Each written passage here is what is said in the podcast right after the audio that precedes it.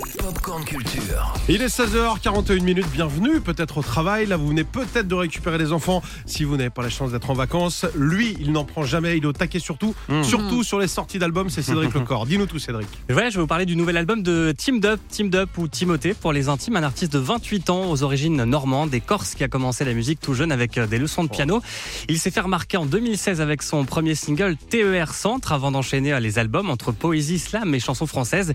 Et parmi ses chansons les plus connues, il y a aussi Oh, je veux mourir vieux dans tes bras de soie. Qu'est-ce qu'il est fort 28 ans, 28 ans, Ouais. j'étais en CM1 moi. Quatre albums déjà.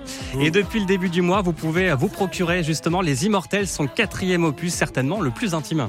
C'est sûr, je crois que c'est le disque le plus personnel. Ouais, avec plus de confession, plus d'intimité. Et c'est amusant parce que ce côté personnel, il est, il s'est aussi retrouvé dans le travail et la façon de travailler l'album, plus solitaire, dans mon petit studio. Mais je me suis dit que c'était peut-être euh, l'occasion, ouais, après trois disques, un peu plus ouverts, de recentrer euh, sur une certaine intériorité.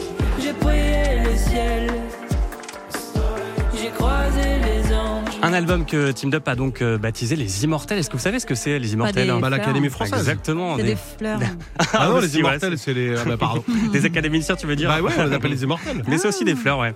Team Dup nous explique justement pourquoi il a choisi Les Immortels, qui est aussi le titre de l'une de ses chansons. Il y avait plusieurs choses, à la fois le, le côté floral et donc euh, de renaissance, de, de l'ordre du sensible aussi. Il y a cette idée évidemment un peu méditerranéenne qui se retrouve un peu euh, sur le disque avec des atmosphères latines, euh, parfois qui vont vers l'Andalousie. Les immortels, c'est aussi euh, la métaphore d'une transmission qui vient de là où j'ai pu grandir, etc., d'une famille en Corse. Donc il y a encore cette idée du temps et de la transmission qui moi me, travaille euh, de projet en projet. Encore un jour, les sanglots du lion sont la seule eau du désert. Ouais, parmi les 13 titres de l'album, il y a aussi Les larmes du monde que vous entendez. Sublime chanson sur la terre en souffrance, victime de l'activité des humains.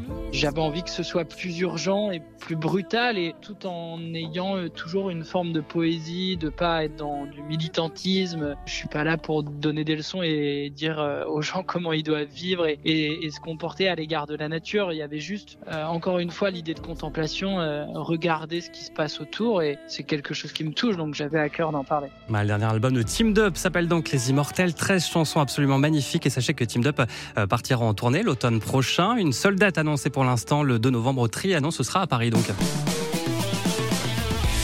Retrouvez toute l'actu gaming, ciné et musique avec Cédric Lecor de 16h à 20h sur Europe 2.